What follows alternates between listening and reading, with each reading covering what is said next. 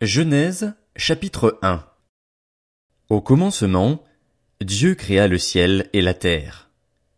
La terre n'était que chaos et vide. Il y avait des ténèbres à la surface de l'abîme et l'Esprit de Dieu planait au-dessus de l'eau.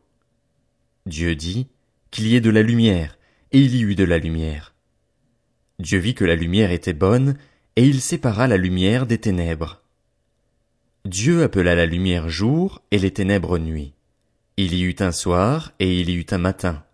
Ce fut le premier jour. Dieu dit qu'il y ait une étendue entre les eaux pour les séparer les unes des autres. Dieu fit l'étendue et sépara ainsi l'eau qui est au-dessous de l'étendue de celle qui est au-dessus. Cela se passa ainsi. Dieu appela l'étendue ciel.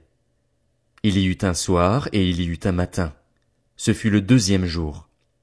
Dieu dit, que les eaux qui sont au-dessous du ciel se rassemblent à un seul endroit et que le sec apparaisse. Et cela se passa ainsi. Dieu appela le sec terre et la masse des eaux mer. Dieu vit que c'était bon. Puis Dieu dit, que la terre produise de la verdure, de l'herbe à graines, des arbres fruitiers qui donnent du fruit selon leur espèce et qui contiennent leurs semences sur la terre. Et cela se passa ainsi. La terre produisit de la verdure, de l'herbe à graines selon son espèce et des arbres qui donnent du fruit et contiennent leurs semences selon leur espèce. Dieu vit que c'était bon. Il y eut un soir et il y eut un matin. Ce fut le troisième jour.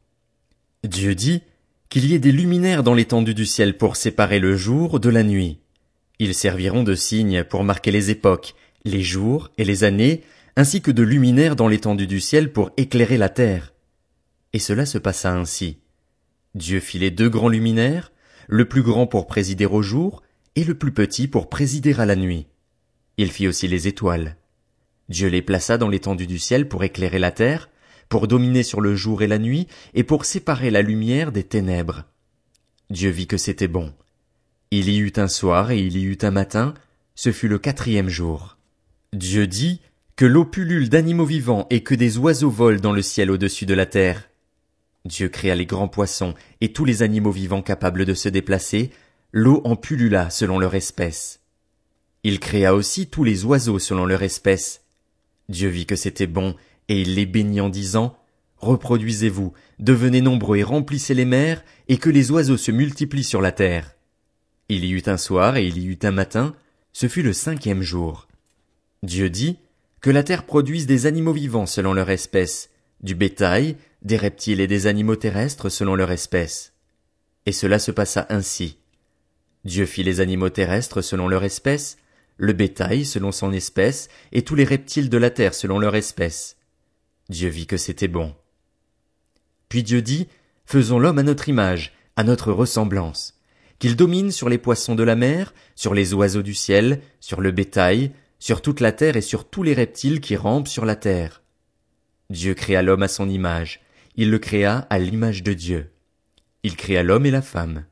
Dieu les bénit et leur dit, Reproduisez-vous, devenez nombreux, remplissez la terre et soumettez-la.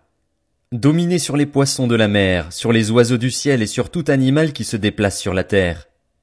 Dieu dit aussi, Je vous donne toute herbe à graines sur toute la surface de la terre, ainsi que tout arbre portant des fruits avec pépins ou noyaux, ce sera votre nourriture à tout animal de la terre, à tout oiseau du ciel, et à tout ce qui se déplace sur la terre, à ce qui est animé de vie, je donne toute herbe verte pour nourriture. Et cela se passa ainsi. Dieu regarda tout ce qu'il avait fait, et il constata que c'était très bon. Il y eut un soir et il y eut un matin, ce fut le sixième jour. Genèse, chapitre 2 C'est ainsi que furent terminés le ciel et la terre et toute leur armée. Le septième jour, Dieu mit un terme à son travail de création. Il se reposa de toute son activité le septième jour.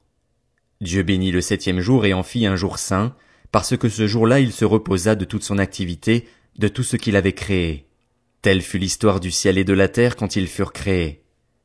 Lorsque l'Éternel Dieu fit la terre et le ciel, il n'y avait encore aucun arbuste des champs sur la terre et aucune herbe des champs ne poussait encore, car l'Éternel Dieu n'avait pas fait pleuvoir sur la terre et il n'y avait pas d'homme pour cultiver le sol. Cependant, une vapeur montait de la terre et arrosait toute la surface du sol. L'Éternel Dieu façonna l'homme avec la poussière de la terre. Il insuffla un souffle de vie dans ses narines, et l'homme devint un être vivant. L'Éternel Dieu planta un jardin en Éden, du côté de l'Est, et il y mit l'homme qu'il avait façonné. L'Éternel Dieu fit pousser du sol des arbres de toutes sortes, agréables à voir et porteurs de fruits bons à manger. Il fit pousser l'arbre de la vie au milieu du jardin, ainsi que l'arbre de la connaissance du bien et du mal. Un fleuve sortait d'Éden pour arroser le jardin, et de là il se divisait en quatre bras. Le nom du premier est Pichon. Il entoure tout le pays de Havila où se trouve l'or. L'or de ce pays est pur. On y trouve aussi le bdélium et la pierre d'onyx. Le nom du deuxième fleuve est Guillon. Il entoure tout le pays de Cuche. Le nom du troisième est le Tigre. Il coule à l'est de la Syrie. Le quatrième fleuve, c'est l'Euphrate. L'éternel Dieu prit l'homme et le plaça dans le jardin d'Éden pour qu'il le cultive et le garde. L'éternel Dieu donna cet ordre à l'homme, tu pourras manger les fruits de tous les arbres du jardin, mais tu ne mangeras pas le fruit de l'arbre de la connaissance du bien et du mal, car le jour où tu en mangeras, tu mourras c'est certain. L'Éternel Dieu dit, Il n'est pas bon que l'homme soit seul, je lui ferai une aide qui soit son vis-à-vis. L'Éternel Dieu façonna à partir de la terre tous les animaux sauvages et tous les oiseaux du ciel, puis il les fit venir vers l'homme pour voir comment il les appellerait. Il voulait que tout être vivant porte le nom que l'homme lui donnerait. L'homme donna des noms à tout le bétail, aux oiseaux du ciel et à tous les animaux sauvages, mais pour lui-même, il ne trouva pas d'aide qui soit son vis-à-vis. Alors l'Éternel Dieu fit tomber un profond sommeil sur l'homme, qui s'endormit. Il prit une de ses côtes, et referma la chair à sa place. L'Éternel Dieu forma une femme à partir de la côte qu'il avait prise à l'homme, et il l'amena vers l'homme. L'homme dit, Voici cette fois celle qui est faite des mêmes os et de la même chair que moi. On l'appellera femme, parce qu'elle a été tirée de l'homme. C'est pourquoi, l'homme quittera son père et sa mère, et s'attachera à sa femme, et ils ne feront qu'un. L'homme et sa femme étaient tous les deux nus, et ils n'en avaient pas honte. Genèse, chapitre 3 Le serpent était le plus rusé de tous les animaux sauvages que l'éternel Dieu avait fait. Il dit à la femme, Dieu a-t-il vraiment dit, Vous ne mangerez aucun des fruits des arbres du jardin? La femme répondit au serpent, Nous mangeons du fruit des arbres du jardin. Cependant, en ce qui concerne le fruit de l'arbre qui est au milieu du jardin, Dieu a dit, vous n'en mangerez pas, et vous n'y toucherez pas, sinon vous mourrez.